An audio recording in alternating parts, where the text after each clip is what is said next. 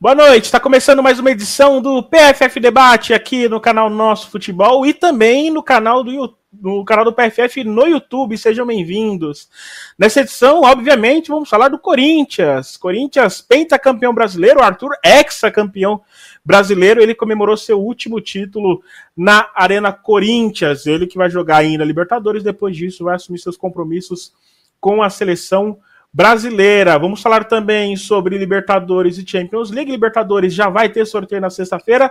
Champions League já temos os classificados para a segunda fase, antes da fase de grupos. Vamos falar sobre isso também.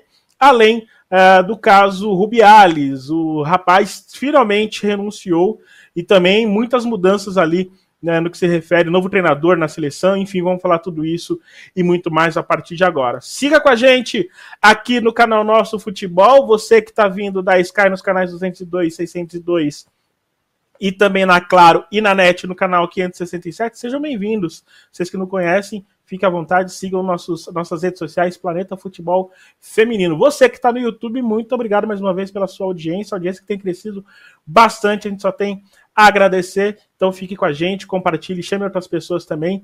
E se puder, se puder, pra, até para dar uma moral aqui também com o pessoal aqui no nosso futebol, tira uma foto, publique e marca a gente lá para a gente repostar, ver que vocês estão nos assistindo também, tá bom?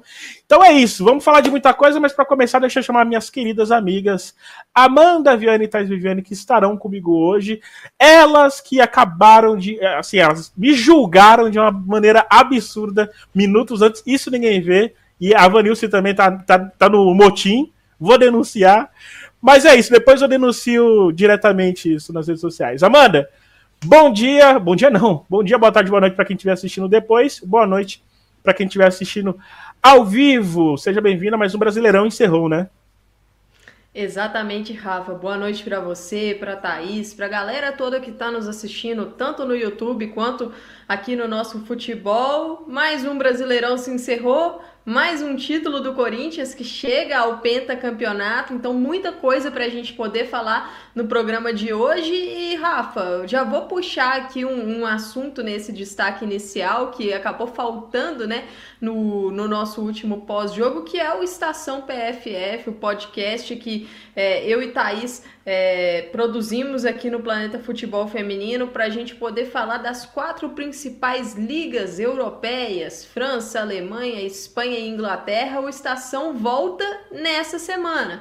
Teremos live de mercado de transferências na próxima quinta. Teremos live é, da, do início da temporada, prévia da Dean Arquemal, o campeonato francês, e também da Frauen Bundesliga, o campeonato alemão, na sexta-feira. Então fiquem ligados, vamos soltar o, os horários certinho para vocês nas redes do Planeta Futebol Feminino, né, Thaís? E a gente vai falar muito sobre futebol europeu aí toda semana.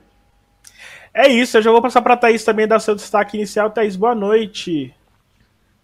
Boa noite, Rafa. Boa noite, Amanda. Boa noite a todo mundo que está acompanhando a gente, agora ou depois. Sempre um prazer enorme estar por aqui. Mais um Brasileirão Feminino finalizado. Acho que tem bastante coisa para a gente ponderar em relação à competição e se avançou ou não o quanto a gente esperava.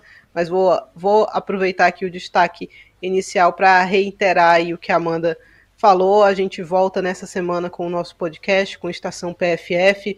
Se você não conhece, entre lá no player do, de primeira, qualquer um dos agregadores, que você vai ver toda a nossa temporada passada. A temporada passada foi a nossa primeira, vamos agora para a segunda temporada, sempre tentando melhorar. Então, tem live programada já para essa semana e vamos voltando aos poucos aí, conforme vai retomando também a, a temporada europeia das equipes femininas, Rafa. Então, essa é a dica da semana.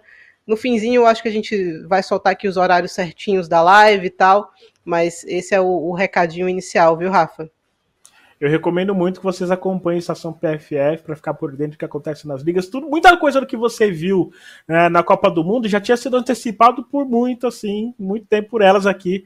É, então não percam essa nova temporada. Lembro também que além das lives do Estação PFF, teremos também transmissão do Paulistão Feminino, Realidade Jovem São Paulo, joga a última rodada nesta quinta-feira às 21 horas, transmissão da Centauro. Eu estarei lá com o Marcelo Razan e também com, com a Mari Galvão e a Dai Natália estará nas reportagens e você vai ver a transmissão tanto no canal da Centauro como também no canal do PFF. A gente vai divulgar também. Então, a partir ali das é, 8h40, né? Já começa a transmissão. Você pode assistir com a gente também. E é logo depois da live do Estação do PFF, que elas vão confirmar o horário que vai começar, mas já sabe o horário que vai acabar, né? Que vai ser um pouquinho antes ali do início do jogo. Fechado? Vamos falar então de futebol, vamos falar de Brasileirão, começando a falar do Corinthians, o título do Corinthians, e falar, de certo modo, do jogo, né? Alguns pontos que a gente acabou nem explorando, né? Até porque o nosso pós-jogo ele fica muito resumido em falar com os personagens, né, Amanda? mas dá para a gente falar do jogo também. É... Tem, tem, algum ponto que você gostaria de salientar ainda sobre essa vitória do Corinthians, que foi numa circunstâncias que a gente antecipou no pré-jogo que poderia ser diferente, e foi de fato, né? Embora o Corinthians já tenha vencido por viradas, assim como o Inter, mas foi numa situação é, muito particular, né, Amanda, esse jogo, essa vitória contra a Ferroviária, né? Quem diria Amanda no mute? Aconteceu, ah, gente. Amanda no mute. Aqui. Quem diria? Olha aí, Thaís. Primeira vez, né, Rafa? Não foi a primeira vez, mas a gente finge que é. é bom, é, Primeiro, destacar o pós-jogo. Foi um pós-jogo extenso aqui no Planeta Futebol Feminino. Para quem não assistiu, tá salvo no nosso YouTube. Uma live que o Rafa esteve lá na Neoquímica Arena, trouxe diversos personagens. Eu, Thaís Viviane e Eduardo Costa, a gente tentou passar muito pelo que aconteceu no campo. E o, o que ficou nítido para mim foi uma evolução em termos de equilíbrio da partida de final nós tivemos um bom equilíbrio nos dois jogos, né? Se no ano passado o Internacional conseguiu equilibrar muito o jogo no, na partida de ida, na minha visão, foi até melhor do que o Corinthians naquela oportunidade, mas não conseguiu vencer.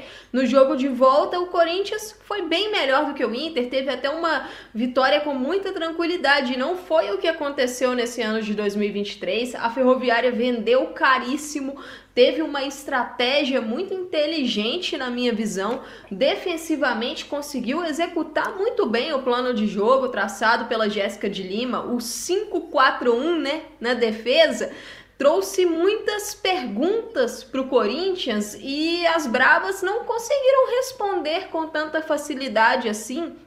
E no jogo de volta, acredito que o que fez a diferença para o Corinthians? Lógico, são alguns fatores, a torcida conta, a experiência das jogadoras conta, mas para mim o principal é o fator letalidade desse time do Corinthians, algo que essa equipe construiu ao longo dos anos, ao longo dessa era Arthur Elias, né? E esse é um, um do, uma das grandes dificuldades para se bater o Corinthians, porque é um time que te pune muito fácil, você não pode cometer muitos erros. E a Ferroviária acabou cometendo alguns erros e o, o, o gol da vitória nasce justamente de uma roubada de bola da Milene ali no lance com a barrinha, que vem fazendo, vinha fazendo, né? Fez um grande campeonato brasileiro, mas um detalhe acabou fazendo toda a diferença. É, então, acho que o grande destaque para mim dessa final vai para o equilíbrio, para a competitividade das duas equipes. E Thaís, Amanda salientou bem, né, esse lance da barrinha, porque até depois a gente falando com a Jéssica, né, a gente falou sobre isso, ela falou, né, que é um detalhe, um jogo como esse é um detalhe que você tem que estar o tempo todo ligado e tudo mais, e a barrinha estava fazendo uma boa partida, pelo menos até aquele momento, e como bem salientou, a Amanda fez uma boa competição também, mas é isso, né, foi um detalhe que contra o Corinthians não tem jeito, né, você corre um sério risco de ser, de tomar ali um, uma facada, né. É, a estratégia da ferroviária, Rafa, era uma estratégia que não permitia essa gravidade de erros individuais, né? E ali o erro que a Barrinha cometeu acabou sendo fatal para a competição. O meu destaque é, para pontuar aqui, se a Amanda falou da competitividade, eu vou dar uma das razões para essa competitividade, pelo menos na minha, na minha ideia, é, que é a Jéssica, né? A Jéssica de Lima, treinadora da equipe da Ferroviária, é, fez uma primeira fase boa, mas que para mim ainda deixava algumas dúvidas. Agora no mata-mata eu acho que ela foi muito bem, especialmente na final. Acho que a final conseguiu coroá-la de alguma maneira, uma estratégia que funcionou, fazendo escolhas que não pareciam óbvias para alguns, mas a gente ressaltou isso aqui, a própria Jéssica falou depois no pós-jogo, ela que vive o dia a dia da equipe, né? Então, por exemplo, sacar a linha, é um movimento que ela sabe que ela seria muito criticada se não tivesse dado certo, né? Se a Ferroviária tivesse perdido é, na partida da ida. Então ela ser treinador, na minha concepção, também é um pouco disso, né? Está disposto a correr alguns riscos. E eu acho que ela acertou. Acertou muito, a Ferroviária competiu muito bem. Esse era o meu maior temor em relação a essa final, porque a gente tinha visto um Ferroviária e Corinthians é, na primeira fase do campeonato muito desequilibrado. E quando você tem uma final tão desequilibrada, nunca é legal. Então eu queria ver uma partida competitiva e Corinthians e Ferroviária conseguiram entregar isso, a Ferroviária executando muito bem seu plano, é, complicando a vida do Corinthians mais do que qualquer outra equipe nessa, nessa competição, né, nesse campeonato brasileiro inteiro. O Corinthians vinha de uma semifinal super acessível contra o Santos, né? Então acho que existem muitos méritos por parte da Ferroviária que acabou é, pagando caro no erro individual, né? Ainda teve oportunidade de descontar, mas a bola que bate na trave e aí não tinha tantas alternativas ofensivas assim. Mas para mim, Jéssica de Lima é um grande destaque desse campeonato brasileiro. Sem sombra de dúvida, César, concordo com você. Ela falou com a gente ao vivo, assim como a gente também pôde ver é, a entrevista do, do Arthur Elias ao vivo também. E você que quiser ver depois mais análise sobre esse jogo especificamente, a gente fez o pós, um extenso pós-jogo, é, lá, tá lá no canal do YouTube. É, já é um dos vídeos mais vistos, né? Em relação às lives, é um dos vídeos mais vistos do PFF. Muito obrigado a sua confiança e sua audiência. Tivemos alguns problemas técnicos, mas é, a gente vai certamente melhorar nas próximas. É, agora, falando do Brasileirão em si, eu vou separar aqui, já vou pedir para colocar na tela. O, o, o, debate pronto, né? O debate pronto, para quem não conhece, é quando eu abro, né? Eu dou a pauta e elas com uma manchete é, de, dão as suas respostas e depois a gente vai aprofundando, tá bom? Então eu vou perguntar aqui sobre o Brasileirão Feminino de 2023. E aí começar pela Amanda. Amanda, o Brasileirão Feminino de 2023 foi? E, e desculpa, antes de você responder, o pessoal que está no chat no YouTube e você que está nos assistindo e está com o Twitter aberto, pode responder também. Você no Twitter usando a hashtag nosso PFF e você no chat, fique à vontade para responder também, tá bom? Vamos lá, Amanda. Qual que é a sua resposta? Em termos de nível técnico, o Brasileirão Feminino foi ok, regular. Ok, vamos aprofundar mais sobre isso, porque tem outros aspectos aí também, né, Amanda, que a gente precisa salientar bastante. Thaís, para você. Olha, eu vou dar uma resposta mais geral, que engloba tudo que a gente viu no Campeonato Brasileiro. É, o Brasileirão Feminino de 2023 foi aquém. Aquém do que ele pode ser. Eu acho que pode ser muito mais e quando a gente faz a comparação, sendo ela justa ou não, é com o que acontece fora daqui, né, e não exclusivamente na Europa, México, por exemplo, eu acho que a gente viu que ainda tem muita coisa para a gente brigar, né? Então, puxa aí, Rafa, para a gente começar a pontuar aí essas coisas. Legal. Começar com você, Amanda. Você falou no nível técnico ok, e aí, obviamente, queria que você falasse mais sobre, mas que pudesse citar também outros fatores também desse Brasileirão. E até para a gente também naquela de pontos positivos, pontos negativos também, pontos que precisam melhorar, né? Fique, fique à vontade. Bom, quando eu digo ok regular, na minha visão, isso não é bom. Isso poderia ser muito melhor. É, é, a nossa Liga Nacional ser apenas ok na minha visão, ela, ela já deveria estar sendo mais. É, quando eu costumo falar de futebol feminino no Brasil, na minha visão, a gente vem em uma curva de evolução nesses últimos anos. E eu acredito que a gente continua nessa curva. Mas na minha visão, essa curva poderia estar muito maior, muito mais acentuada já no ano de 2023 do que ela está. Acredito que o nível desse ano foi melhor do que o do ano passado, mas eu esperava mais. Por isso eu até entendo quando a Thaís fala do aquém.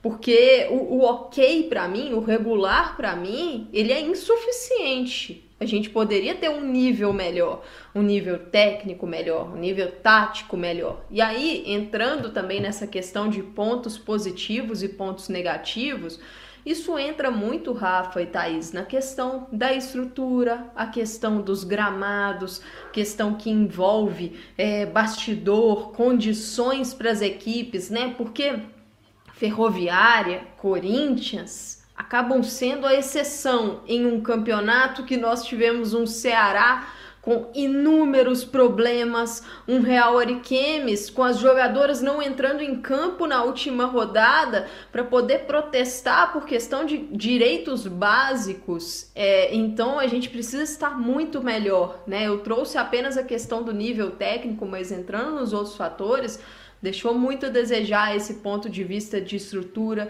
a questão de transmissões um problema gigantesco, né? Termos aí, se não me engano, foram seis jogos, né? Do, na rodada que ficavam a cargo do, das equipes, dos clubes. Tivemos partidas nesse campeonato que não tiveram transmissão, e isso é inadmissível em uma liga nacional de um país aí que é top 10 da FIFA. Se o ranking FIFA conta muito para alguns casos a nossa liga ter jogos que não foram transmitidos, isso não pode acontecer. Então, para mim, o principal para fechar isso da minha parte é precisamos cuidar melhor do nosso produto. Porque o futebol feminino diariamente dá provas de que tem muita capacidade de ser algo lucrativo, de entregar bastante em termos de visibilidade, em termos é, de alcance de pessoas, mas isso não será atingido, você não vai conseguir trazer patrocinadores, trazer visualização, trazer publicidade para o seu campeonato se você não cuidar bem do seu produto. Sim, perfeito. Concordo plenamente com você, Amanda. E aí, vamos lembrar que a gente trouxe aqui, né, o, um levantamento, programas atrás, né, é, quando finalizou a primeira fase, que ao todo foram 13 jogos sem transmissão, né. É inimaginável você pensar que um campeonato da Série A, por exemplo, um campeonato de elite, tenha esse tanto de jogos sem transmitir, que só um, né. É, Thaís, e você? Você falou que tá quem? Eu queria que você é, falasse mais sobre. A minha crítica vai do que o, o que a Amanda foi, né? Assim, uma das declarações mais chocantes do ano para mim em relação ao futebol foi das jogadoras do Ariquemes, né, dizendo que, poxa, só me alimento, a gente só se alimentava bem mesmo quando a gente estava hospedado em hotel. Isso é um absurdo, né? Isso é um absurdo tremendo.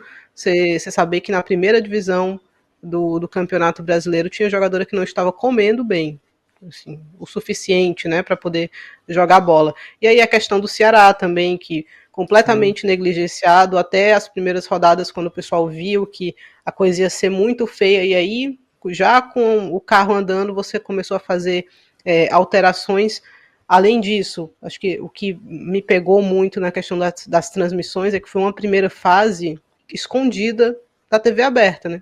Completamente escondida. Nos anteriores, você tinha transmissão de TV aberta. Você tinha pelo menos uma rodada garantida na TV aberta e eu entendo o peso é, que você transmitir algo na Globo tem, né? É a maior transmissora, é a maior rede do país, mas você precisa mais interessante, né? É muito bom você ter o mata-mata lá e exibido é, no principal horário domingo, às quatro horas da tarde, o, o, horário nobre tradicional do futebol brasileiro, é excelente. Mas eu acho que não vale a pena para isso você esconder toda uma primeira fase de Campeonato Brasileiro. Né? São 15 rodadas com diversos jogos importantes, legais escondidos. Então eu acho que foi uma negociação equivocada da CBF nesse ponto e foi a gente existiu a questão essa questão na primeira fase na segunda fase uma pressão tremenda para que se transmitisse os jogos da Ferroviária outra coisa inadmissível né uma das equipes loucura, mais né? tradicionais do país campeão de Libertadores, campeão de Campeonato Brasileiro, e de repente, quando saiu a grade de transmissão ali da primeira vez, não tinha a ferroviária para TV aberta, né? Outro absurdo a maneira como a ferroviária foi tratada esse ano é, por diversos meios, um desrespeito tremendo, e a gente viu como isso refletiu nas jogadoras, porque a gente viu em comemoração, a gente viu é, o pessoal é, chamando muito, né, para cima é, é o orgulho de ser da ferroviária e espero que não se repita em anos seguintes, né, que é a nossa cobertura, a nossa a mídia no geral, né, tanto a mais tradicional quanto a alternativa, a gente consiga é, cada vez mais é, tratar com respeito esse tipo de equipes, né? Assim, eu acho que aqui no Sim. PFF a gente consegue fazer um, um trabalho interessante nesse aspecto, mas a mídia tradicional deixou a desejar. Então não é só o Corinthians, não é só o Palmeiras, não é só o Flamengo, não é só o Santos, é, tem as outras equipes também, né? Especialmente equipes que fazem um trabalho tão bem feito quanto a Ferroviária, merecem ser muito exaltados e muito elogiados. É, então eu acho que nesse aspecto foi a quem, né? Foi a quem é, essa questão das transmissões na primeira fase, tudo bem que a CBF teve problemas com isso é, na Série D, teve problemas com isso em outras divisões, mas não tem como a primeira divisão do Campeonato Brasileiro não ter jogos passando na TV aberta. Não tem como, e não tem como você deixar a cargo das equipes também, porque tem equipe que não vai ter condição de fazer isso, de deslocar uma equipe para fazer essa transmissão. Então é algo que tem que ser revisto, que tem que ser repensado aí por parte da CBF para o próximo ano. Em termos de desempenho técnico, o nível foi mediano. A Amanda uhum. falou uma coisa, alguns programas, alguns programas vários, né? Acho que no fim do ano passado, se eu não me engano, é, que o nível do campeonato mexicano estava equilibrado com o do Brasil ou já estava passando, né?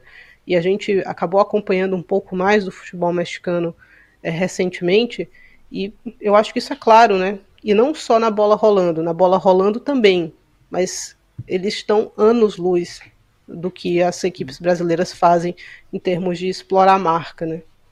Conseguiram amistosos com Real Madrid, com Barcelona, com Bayern de Munique, conseguiram e não nesse ano, mas na temporada, nas temporadas passadas, participação naquelas copas amistosas que o Lyon faz, por exemplo, no, nos Estados Unidos, atrair, amistosos contra equipes da atletas da Europa também. Atrair cada vez mais atletas da NWSL. Ana Maria Tinogosevic foi para o Atlético de Madrid, mas o, o México estava ali fortíssimo na briga pela contratação uhum. dela também. Que equipe brasileira hoje teria condições de trazer uma Ana Maria Tinogosevic, um Hermoso? Hermoso. Que, Sim. Então, é, entende? Então eu acho que é, é, prestar mais atenção. Acho que o, o, o Campeonato Brasileiro está deixando a desejar em todos os aspectos e em detalhes mais ou menos graves, né? Eu acho que esse é o ponto. É, é hora da galera sentar na mesa e, poxa, vamos, vamos elevar o nível do produto e não precisa ser algo imediato, né? Não é, pelo menos não é isso que eu estou exigindo. É, qual o plano para os próximos cinco anos do Campeonato Brasileiro? Né? Vamos trabalhar Sim. aqui para a gente conseguir ter uma coisa estruturada, bons campos, boa arbitragem. Eu vi alguém aqui no chat falando de boa arbitragem. É um pedido para todas as divisões do é, Campeonato Brasileiro, é um problema, masculino e feminino. É um problema do país é um problema inteiro, mais, né? Exato, um buraco aí é mais embaixo. Mas eu acho que tem coisas que está, estão ao alcance, sim, é, das pessoas responsáveis mudarem, né? transformarem isso num produto mais interessante. Então, eu acho que a, a crítica, a avaliação em relação ao Campeonato Brasileiro vai nesse sentido. Diga lá. A situação também do calendário, de você conseguir planejar com maior uhum. antecedência as suas competições, liberar a tabela para que os clubes possam se planejar. Essa questão do calendário, na minha visão, ela faz diferença não só em planejamento logístico, mas também de contratações, né? Até para você buscar ali uma peça no mercado faz diferença é, a questão da premiação. Ficamos sabendo praticamente assim, minutos, an horas antes sábado, da final. Na noite de sábado. Exato, horas antes da final, a situação da premiação do Campeonato Brasileiro, que subiu de 1 milhão para 1 milhão e 200 para o vencedor, de 500 mil para 600 mil para o segundo colocado. Na minha visão, isso ainda é muito pouco. É, precisamos de mais, não apenas para essas duas equipes né, que chegam na final. Precisa haver uma premiação para todos. Com, é, não estou querendo comparar valores, mas isso existe, né? No campeonato masculino existe é, um valor X que cada clube do campeonato ganha. Acho que isso precisa ser divulgado com maior antecedência para que as próprias equipes possam se planejar. Se não me engano, Rafa e Thaís, no Paulistão isso é divulgado, né? Com antecedência, é. quanto cada clube ganha de acordo com o que vai avançando na competição. Exato. É, e, e na minha visão, a Thaís tocou no ponto do campeonato mexicano é, não quer dizer que tudo que está lá fora é melhor do que tudo que Exato. a gente tem aqui. Claro. Mas algo que a gente pode fazer é tentar pegar algumas referências e adaptar para a nossa realidade de coisas que estão dando certo também em outros centros. para tentar melhorar o nosso produto, tornar, tornar o nosso produto mais atrativo para marcas virem patrocinarem o nosso campeonato, patrocinarem atletas. Se você dá transmissão das partidas, coloca um jogo em TV aberta, coloca um jogo talvez em um pay-per-view, criar um pay-per-view, você atrai patrocinadores, você atrai publicidade para as atletas que elas podem também buscar patrocinadores pessoais, você Sim. torna mais fácil é, a visualização de clubes europeus, isso faz bom, né? É, faz, é um fator positivo, movimentar também o seu mercado.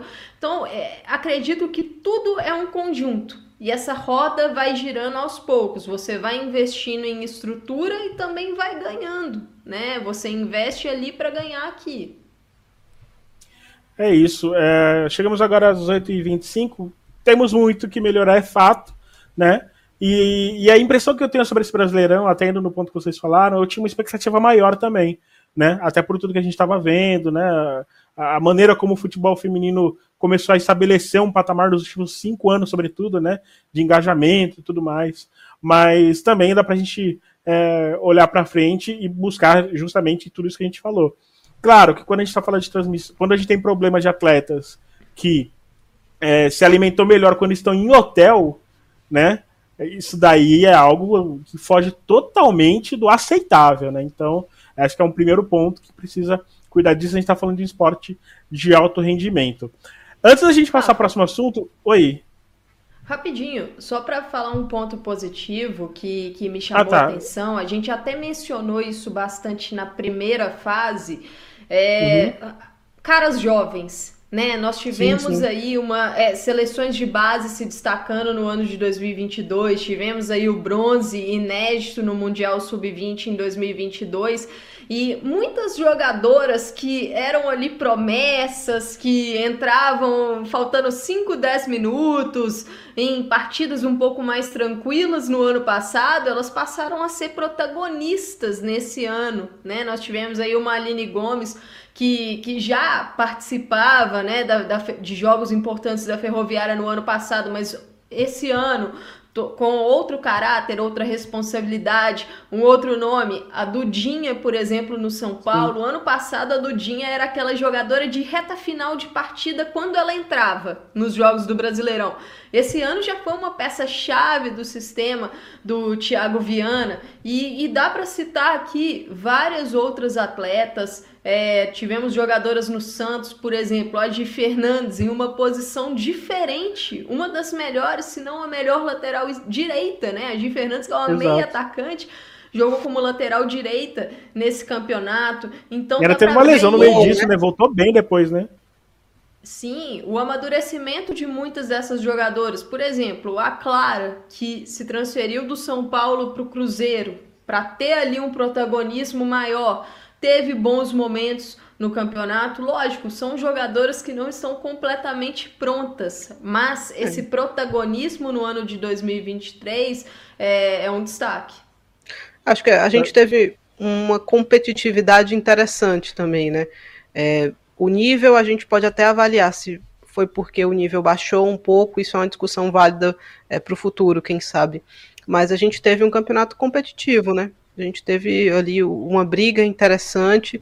É, a Amanda falou alguns nomes jovens, Belém Aquino também foi outra, Sim. Pri Flor também, né? Outra peça interessante. E é um dos grandes Amanda, da primeira fase, inclusive, né? A própria Amanda Gutierrez é jovem ainda, né? Acho que dá pra gente puxar o nome dela nesse bolo aí de, de destaques jovens da, da competição. Então tá sendo. Foi legal, realmente. A Maldaner, né? Outro nome que fez uma primeira fase excepcional.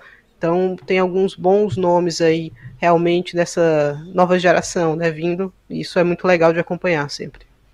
É, eu vou pedir para colocar na tela sobre os classificados da Supercopa de 2024, né? Para quem não lembra, a Supercopa é aquele torneio mata-mata que tem, né, no início do ano, que de acordo com o ranking das principais federações reúne ali as equipes e aí a gente está vendo aí na tela destaque lá no Instagram do PFF Siga, inclusive, né? Planeta Futebol Feminino. É, Corinthians, Ferroviária, Flamengo, Internacional, Cruzeiro, Havaí Kinderman, Real Brasília e Fluminense. E aí muita gente perguntou, né? Mas por que o Rio Preto, que foi o campeão da Série 2, não foi? Um limite de dois times por federação. né? E a Federação Paulista já ocuparia esse limite com Corinthians e Ferroviária, né? Então, é, São o Paulo, Rio. O que, que eu falei? Rio Preto. Meu Deus, de onde que eu tirei Rio Preto? O Red Bull, no caso, campeão da Série A2, havia batido o Fluminense, inclusive, é, não ocuparia essa vaga justamente porque a Federação Paulista já ocupou as duas que seriam das finalistas do Paulistão. Se o Corinthians tivesse vencido um time de outro estado, por exemplo, certamente o Red Bull estaria nessa vaga. Não foi o caso. Então, por isso que a Ferroviária está. Lembrando que é a primeira competição nacional né, do ano que a gente vai vir em 2024. Antes da gente mudar de assunto, deixa eu mandar um abraço aqui rapidinho. Primeiro para dona Lucinete, minha mãe, está com a gente assistindo, né? A dona Ana Cristina Viana também está com a gente, mãe da nossa querida Amanda também está com a gente. Um beijão para vocês. Nosso querido amigo, narrador Vinícius Brito também, um baita de um narrador, tá, tá, tá na audiência.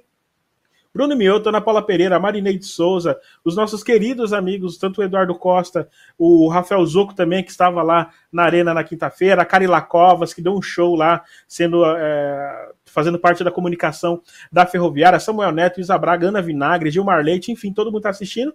E um abraço especial, imagino que seja para o seu Lecão. Eu estou vendo ele aqui na conta da, da da Lauren, mas imagino que seja o seu Lecão que esteja assistindo, mas se estiver a Lauren também, um beijão para os dois. Muito obrigado pela audiência. O seu Lecão sempre nos acompanha, eu sempre vejo mensagens é, em relação ao PFF. Muito obrigado pela audiência, de coração, e um grande abraço para vocês.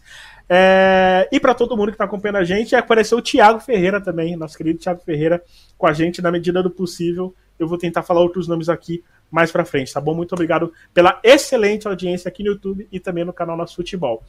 Vamos falar sobre as ligas uh, continentais, começando pela Libertadores. Já temos os 12 classificados para Libertadores. Vou pedir para colocar na tela a Vanilce tá com a gente aqui é, na parte técnica, ela vai colocar já já para a gente falar. E sexta-feira já tem o sorteio dos grupos. É, eu vou pedir para colocar primeiro a tela essa mesmo, boa.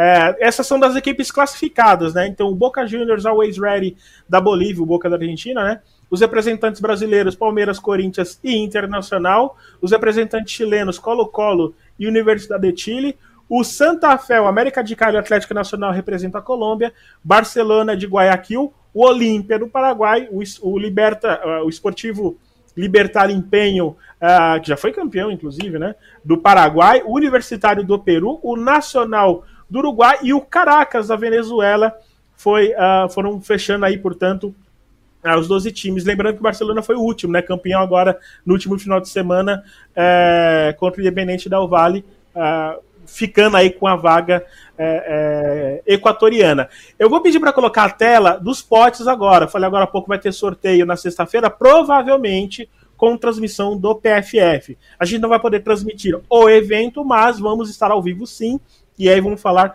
acompanhar esse sorteio ao vivo também. Tá formado dessa forma aí, tá? O pote 1 com Palmeiras, Independente Santa Fé, Boca Juniors e, e, Corinthians, sendo que o Palmeiras será o cabeça de chave do grupo A e o Independente Santa Fé, cabeça de chave do grupo B, isso já está definido. Boca Juniors e Corinthians vão definir quem são os outros cabeças de chave. Na, na, no pote 2, América de Cali, Colo-Colo, Barcelona de Guayaquil e Olímpia. No pote 3, Universitário, Universitário do Peru, Caracas, Nacional e Always Ready. No pote 4, Internacional, Universidade de Chile, Atlético Nacional e Libertar Empenho. Duas coisas que já dá pra gente sacar aqui, tá? O Internacional não pode ir pro grupo nem do Palmeiras, nem do Corinthians, deve ter aí Santa Fé ou Boca Juniors. É, o mesmo também serve para Atlético Nacional, Uh, e também para o América de Cali, que não podem estar no grupo do Santa Fé, além de Colo-Colo e Universidade de Chile também não podem estar no mesmo grupo. Tá? Então essas são as primeiras, algumas dessas regras aí. É, vou começar com o Thaís agora. Thaís, alguma coisa para se falar desses grupos? Alguma expectativa de um possível grupo da morte? E o que, que você acha que os brasileiros podem estar nessa Libertadores? A gente viu que na Libertadores passada é, foi, foi difícil, né?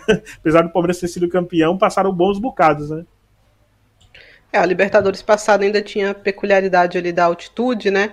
Mas estou curiosa, estou curiosa para ver qual vai ser o nível da competição. Eu acho que é impossível não apontar as equipes brasileiras, assim como as equipes colombianas aí, né?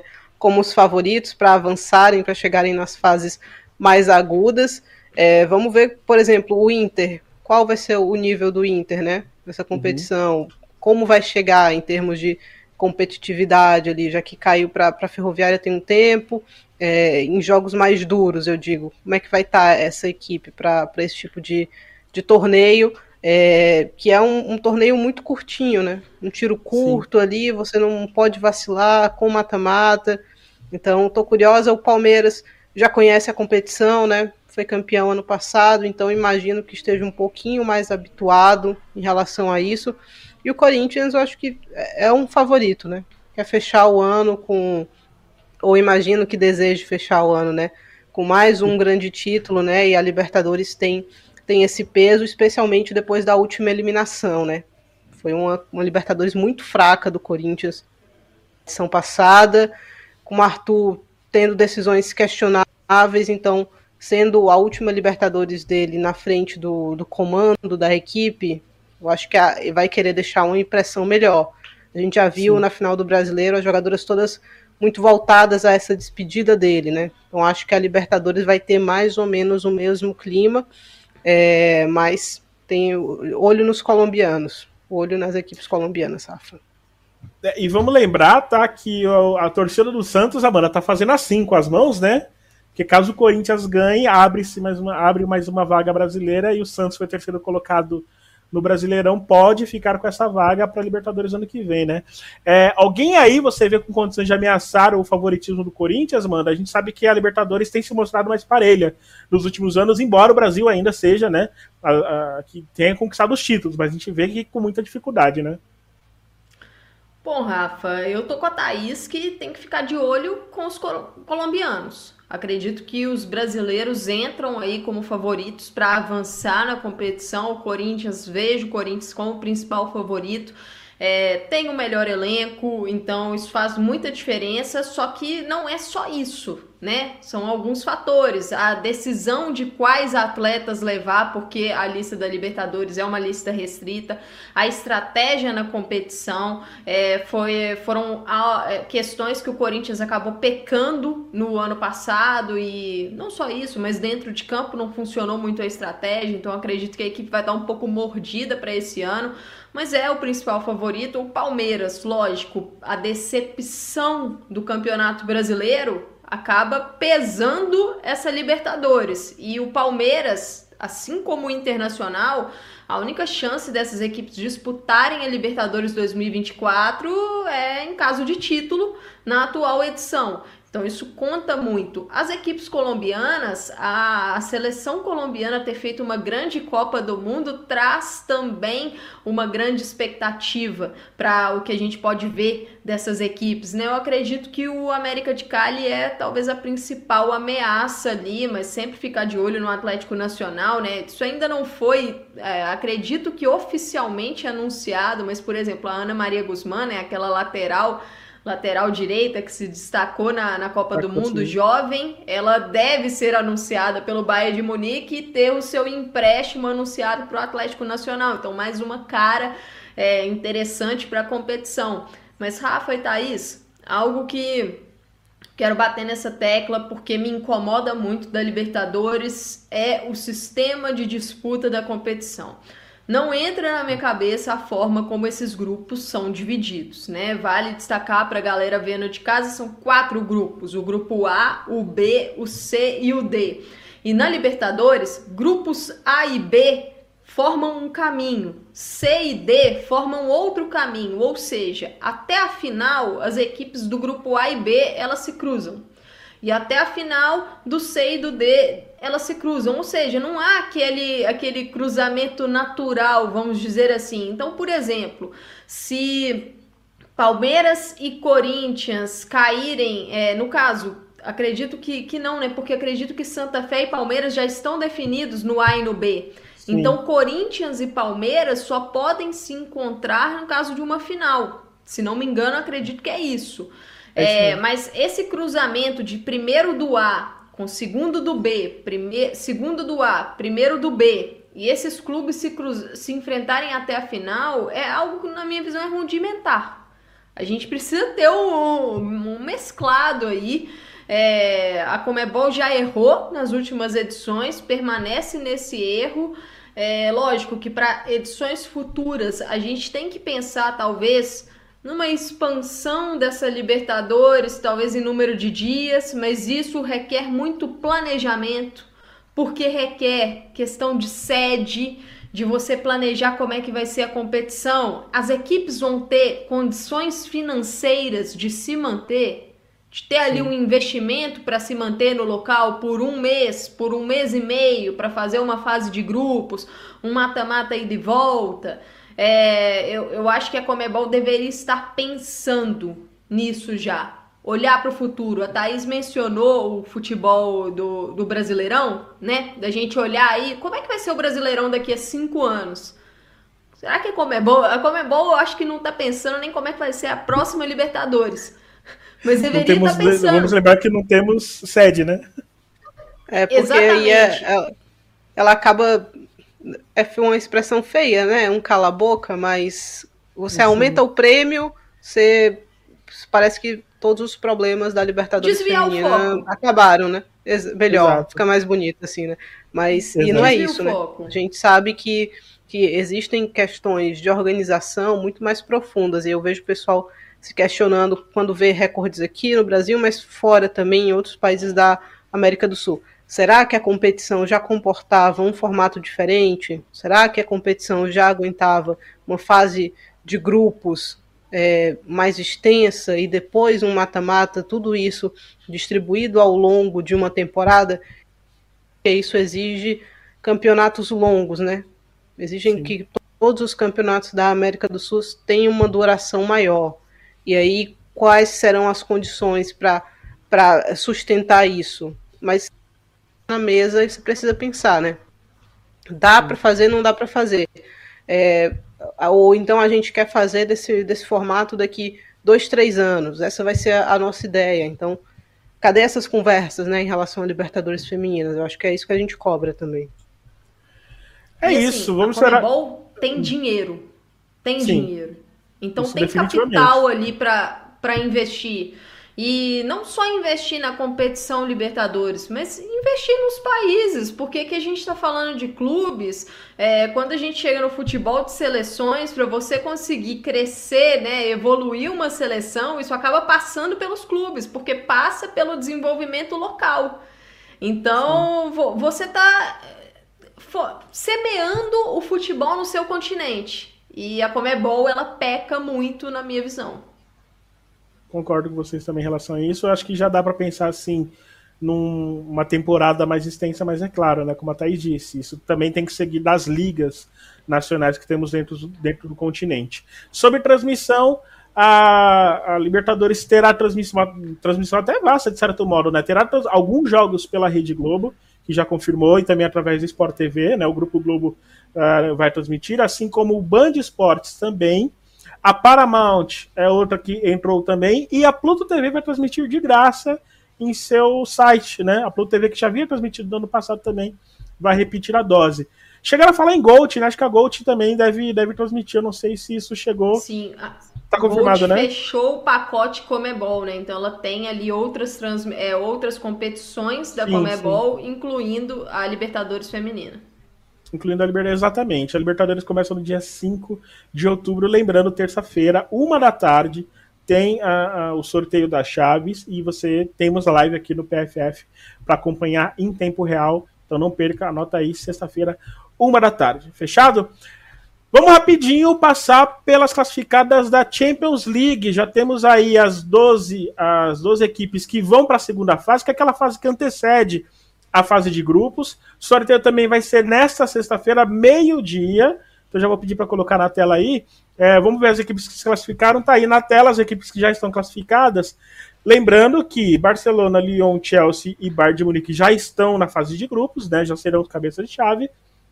E aí temos na ordem aí o Ajax da Holanda, Apolo Limassol do Chipre, o Benfica, o Branda da Noruega, o Haken da Suécia, o Eintracht Frankfurt da Alemanha, Glasgow da Escócia, United é, é, da Inglaterra. Temos também o Olympia Cluj é, da Romênia, o Paris FC da França, Paris Saint-Germain uh, também. Real Madrid, Roma da Itália, Rosengard da Suécia, St. Pölten da Áustria, o Slavia Prague da República Tcheca, o Sparta Prague também da República Tcheca, assim como o Spartak Subotica da Sérvia, o Twente da Holanda, o Volerenga da Noruega, o Valur da Islândia, o Vorskla, olha isso, me, me pegou agora, passei a tarde inteira lendo isso, Amanda. O Vorskla Poltava da Ucrânia, o Wolfsburg, que é bem mais fácil de falar, da Alemanha, e o UFC Zurique da Suíça, são essas equipes que estarão na segunda fase. Vai haver o sorteio na sexta-feira para definir o confronto, 12 confrontos entre essas equipes. As 12 que se classificarem para esse confronto vão para a fase de grupo e se juntam aí Barcelona, Lyon, Chelsea e Bayern de Munique. E rapidinho, manda, rapidinho, Thaís, também, só para destacar aqui, né? Não teremos o Arsenal, que já, ficou, já foi eliminado é, já na primeira fase, né? E também a Juve, né, Thaís? Exato. Temos a tivemos as surpresas já, né, nessa primeira fase aí. Caiu o Arsenal, caiu a Juventus, caiu o Levante também, né, que encarou o Twente. Aqui a gente tem é, as equipes misturadas, né, mas no sorteio da sexta-feira, às 8 horas da manhã, a gente tem elas divididas, né, entre o caminho Exato. dos campeões e entre o caminho das ligas. O caminho dos campeões é bastante acessível, o caminho das ligas é bem chato, né, um caminho que reúne ali o Paris Saint-Germain, por exemplo, o Wolfsburg, o Real Madrid, o Paris FC. É, uhum. Então, tem que ser um caminho mais chato, a gente pode já ter, mais uma vez, duelos complicados, como foi o caso, por exemplo, de Arsenal e Paris FC, né? Um jogo muito Sim. chato, um jogo perigoso, como foi o caso também de Juventus e Eintracht Frankfurt, né? Então, eu acho que, e a gente já vem batendo nessa tecla há algum tempo, a Champions já aguenta, já suporta um formato com pelo menos 24 equipes, né? Eu quero o formato antigo da, da Copa do Mundo feminina, né? Um uhum. formato que você garanta vaga direto, na minha visão, tinha que ser para as três melhores equipes das quatro grandes ligas da Europa, né? Eu acho que você teria uma competição no nível muito mais alto, porque não tem muito sentido você deixar de fora um Arsenal, uma Juventus, um próprio Levante, né? Ainda no comecinho da, da competição, né? Da pré da pré. Então, o que é que a Champions ganha com isso, né? Você tem que buscar um equilíbrio ali, é, óbvio, de, de desempenho, de quem foi campeão e tal, mas você precisa, precisa crescer a competição também. Então, eu acho Sim. que o grande debate é esse, né? A ampliação é, do, do, formato que eu acho que está na hora. E antes de eu passar para Amanda, só confirmando aqui. Ah, pode falar, Amanda, depois eu confirmo aqui. E, assim, aqui no, no PFF a gente já fala é, dessa questão de expandir, de pensar para o futuro também numa Liga Europa, porque não é porque Arsenal caiu agora, que Juventus caiu agora, que esse Exato. assunto veio à tona. Nós tivemos duas eliminações, por exemplo, do Manchester City, o Levante já caiu em outras oportunidades, o próprio Eintracht Frankfurt e o Paris FC que passaram agora para a próxima fase, eles caíram no ano passado. Tivemos um ano que o Bordeaux tinha um ótimo time e também caiu.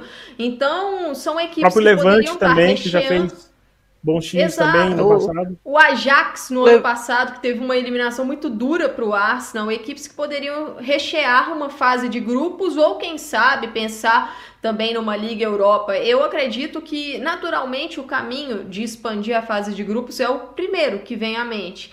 Mas essa Liga Europa, ela precisa ser pensada para a UEFA. Daqui a quatro anos, daqui a três anos a gente vai fazer. Essa questão tem que estar tá no papel para que as equipes possam se preparar, para que a estrutura também possa ser delineada. É algo que a UEFA tem que, que colocar aí a mão na massa, Rafa. É, a gente ouviu um rumor há um tempo que hum. já estavam pensando, mas não externaram para a gente ainda, né? Se, se existem realmente as conversas em relação à Liga Europa. Para mim, o primeiro passo é expandir a, a, Champions, né? Eu acho que desde a primeira edição ficou muito claro que estava um formato com 24 equipes. Acho que o 16 é legal, mas eu acho que a gente precisa é, dar vaga ali, pelo menos para o campeão e para o vice, eu acho que suportam três equipes das quatro grandes ligas, mas o campeão e o vice tem que avançar, né? Tem que avançar pelo bem da, da competição aí para a gente ter uma fase de grupos mais legal.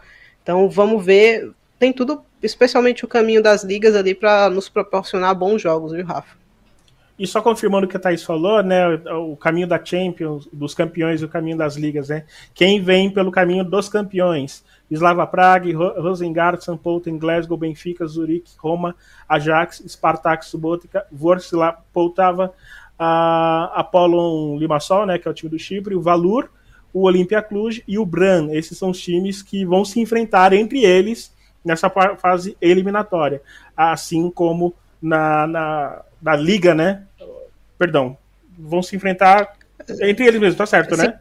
Eles, é, e aí Isso, tá depois tá certo. a gente tem equipes que vão se enfrentar entre elas no caminho das ligas, né? Das ligas, que é o Wolfsburg, Paris Saint-Germain. Hum.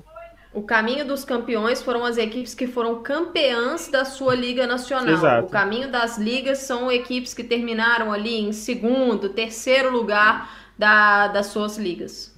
Que é o Wolfsburg, Paris Saint-Germain, Real Madrid, Sparta Praga, Haken da Suécia, Paris, Eintracht Frankfurt, Twente, Manchester United e o Vålerenga da Noruega. Rapidinho, chegamos aí 8h50, horário de Brasília. Vamos falar rapidinho do que está acontecendo na Espanha Rubiales renunciou finalmente. Já vou pedir para colocar na tela o destaque que está lá no perfil do PFF também, né? Rubiales renuncia à presidência e aí é, os destaques da semana, um deles foi é, esse daí sobre o Rubiales. Quem, além dessa mudança também do Rubiales, tem uma mudança que é sensível, né? Que é a da, do comando técnico é, da, da seleção campeã do mundo, né? Seleção da Espanha. Entra Montserrat Tomé treinadora que assume o lugar de Jorge Vilda. E aí, Thaís, eu vou pedir um rápido perfil dela, né? É, dela, dessa treinadora, ela que fazia parte da comissão técnica também, né? Mas queria que você falasse um pouco dela. A Monserrat Tomé foi jogadora, né? Foi jogadora de futebol, é, se juntou, passou a fazer parte da equipe ali do Jorge Vilda em 2018, né? Ela teve uma breve passagem pela Sub-17, seleção Sub-17 da Espanha, acabou não comandando nenhum jogo, porque teve a questão da, da Covid, né? E aí voltou para fazer parte da equipe do, do Jorge Vilda. Então, de jogadora diretamente para a seleção, é uma decisão que não sei se agrada ou desagrada as jogadoras, mas com certeza não é uma mudança brusca como o que era pedido, né? Romper com o que já vinha sendo feito não é, é uma linha bem continuista, a opção pela Monte Tomé. É, a preferência das jogadoras, pelo que a gente ouviu, quem trouxe essa informação foi o relevo, é, seria o José Luiz Santos Vera, que atualmente comanda a equipe do Levante, ele seria o preferido ali das jogadoras, porque conhece boa parte delas, tem bons trabalhos profissionais. Essa era uma cobrança que existia também em relação ao Jorge Vilda, né? Porque o Vilda, é, um certo nepotismo. Ali o pai dele foi treinador das seleções de base, o Angel Vilda, e ele chega como assistente do pai, depois ele substitui o pai também na, nas equipes de base da Espanha, e aí em 2015, quando o Quereda saiu, ele assumiu de cara, né? Então, mesmo sem nenhuma experiência profissional, essa é uma tecla muito batida por lá, ele já chegou assumindo a seleção da Espanha, experiência profissional com equipes adultas, né, com equipes maiores, e essa crítica também é válida para Monte Tomé, né? Nunca saiu da federação ali para fazer outros trabalhos, não tem esse lastro, pelo menos essa é a, a crítica que se bate no Vilda, bate nela também nesse aspecto, né? Já chegou Sim. a seleção que hoje é campeã do mundo, existiam nomes mais interessantes, na minha visão, pelo menos o outro nome cogitado pela federação era do Pedro Lopes, né? Que hoje comanda a equipe do México, teve passagem pela base também. O Pedro Martins Louça, que hoje comanda a, a, sua, a Escócia, perdão. Acho que era o nome mais interessante para essa equipe, porque é um cara que tem experiência, passou pelo Bordeaux, né, tem, passou por equipes profissionais, já comanda seleção, entende esse dia a dia. Então, aparentemente, as jogadoras não têm, pelo que a gente ouve, né, da mídia espanhola, as jogadoras não têm nada contra a Monte Setomé, mas ela não teria sido a, não teria sido a escolhida por perfil por elas, pelas questões com Vilda também, quando houve o caso das 15, né?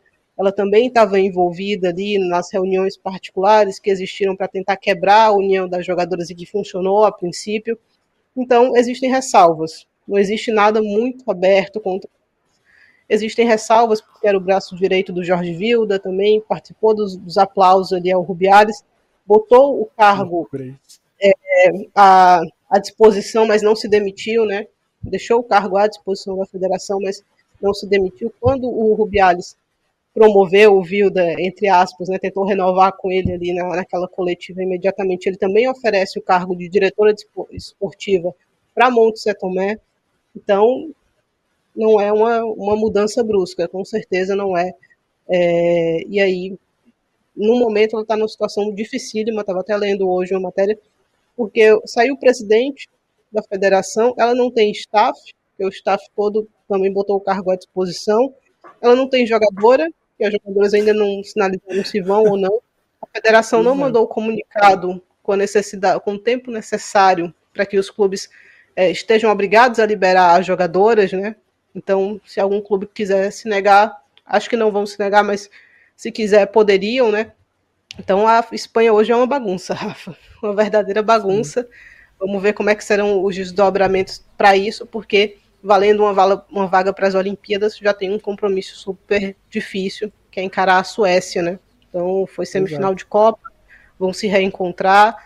A saída do Rubiales é muito no sentido da Espanha desesperadamente tentando salvar a candidatura para a Copa do Mundo de 2030, né? É, é, é, o que ele fez ali é gravíssimo e a gente sabe, mas eu não sei se eles sabem lá, né? E a preocupação que transparece muito para a gente era de tentar salvar a candidatura do Mundial. E aí estão indo nesse sentido para ver se convencem as jogadoras, para ver se é, a coisa se acalma um pouquinho a gente vai ter desdobramentos nessa semana aí que antecede data FIFA com certeza, Rafa. Amanda, quer concluir? Não, só para dizer que essa situação toda envolvendo a Espanha, a federação é, e as jogadoras é extremamente lamentável, né? Precisou de vir o título mundial para que mudanças é, acontecer, é, rolarem né, nessa situação. E uma coisa, né? O Rubiales renuncia, é, a forma como ele renunciou, com o Piers Morgan, figura extremamente controversa. Farinha um do mesmo saco. Exatamente, Sim. aquele show foi o mínimo. Essa renúncia foi o mínimo, a saída também do Vilda o mínimo depois de tudo que aconteceu. É, torcer para que o ambiente fique ao menos seguro e mais calmo para as atletas, mas são saídas de duas peças, mas a melhoria precisa ser muito maior dentro da própria federação para garantir essa segurança para as jogadoras na sequência. É, vamos ver os desdobramentos. Tem a Nations League aí também já batendo na porta. Vamos ver que vamos, vamos é, verificar o que vai acontecer aí na, no segmento do trabalho da seleção francesa. Última notícia rapidinho. Gabi Soares, que era atleta do Real Brasília, tinha até rumores que ela poderia ir para o Inter, acabou fechando com o Cruzeiro. A gente está vendo aí na tela. Vamos lembrar, né, que o Arthur, o Arthur Elias, o Jonas Urias assumiu o time e segundo as informações que, que eu apurei, isso pode, pode, tá? Não é claro, mas pode ter sido um fator que fizesse com que ela fosse para o Cruzeiro. Vamos lembrar que foi anunciado que ela poderia de fato estar perto do Inter, e de fato estava perto do Inter, mas talvez essa mudança que houve aí em relação ao Cruzeiro com a chegada do Jonas Urias pode ter feito com que ela fosse para lá. Um bom nome para a equipe do Cruzeiro. A gente vai, obviamente, com mais tempo a gente vai é, é, falar sobre isso, avaliar também essa chegada da Gabi Soares, que eu particularmente gosto, acho uma baita meio-campista, seria meio-campista em muito time. E, e, o Eduardo Costa ele mandou a imagem né, que a gente postou agora há pouco do, da Champions League, e ele falou, Amanda, é, tá faltando o Arsenal. É um brincalhão, né? É um brincalhão o, o, o Eduardo Costa. Deixa eu mandar um abraço para todo mundo que está no YouTube. Quero mandar um abraço para você que assistiu com a gente aqui também na Sky 202 e claro, net também no 567. Daqui a pouco começa a nossa dica com Marcelo Barros, agora eu acertei, não erro mais. Ah, quero agradecer a, a Vanilson, faz a loucura aqui. É, quero agradecer ao Caio Brito e a Vanilson, que está no meu. A voz da consciência de hoje. Quero agradecer também ao Eduardo Costa, que estava ajudando hoje também no roteiro. Amanda Viana, Thais Viviane, boa noite para vocês também. Voltaremos nessas Lembrando que quinta e sexta tem live do, do Estação PFF. E na quinta-feira, às 21 horas, tem transmissão do Paulista Feminino, Realidade Jovem e São Paulo. Última rodada da primeira fase do Paulistão. Eu sou Rafael Alves. Fica agora com nossa dica. Você que está no YouTube, muito obrigado. Você que está aí assistindo pela TV, segue a gente também no YouTube. Agradeço muito a audiência. Boa semana para vocês. Fique ligado na nossa programação. A gente volta. Tchau.